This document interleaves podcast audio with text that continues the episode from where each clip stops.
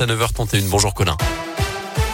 Bonjour Mickaël, bonjour à tous et à la une de l'actualité aujourd'hui le début des Glorieuses de Brest. Ce mardi, le célèbre concours de volaille est de retour après une année 2020 fortement marquée par la crise évidemment.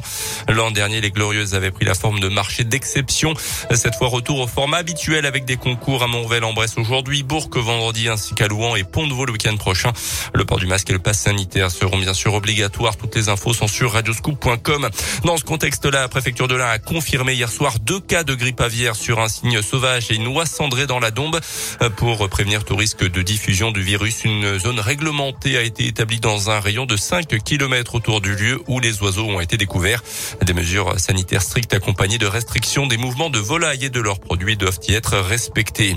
Dans l'actu aussi, les recommandations du Conseil scientifique avant l'arrivée du variant Omicron en France. Le Conseil préconise d'éviter les grands rassemblements ou de les maintenir en tout cas avec le pass sanitaire et le port du masque.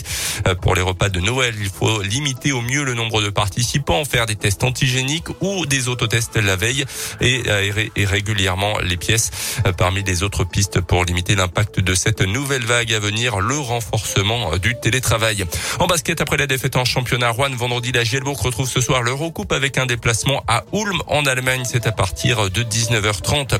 Et puis du cinéma pour terminer avec les nominations pour les Golden Globes. Deux Français à l'honneur cette année. Omar Sy dans la catégorie meilleur acteur dans la série Lupin et Marion Cotillard pour sa prestation dans la comédie Annette.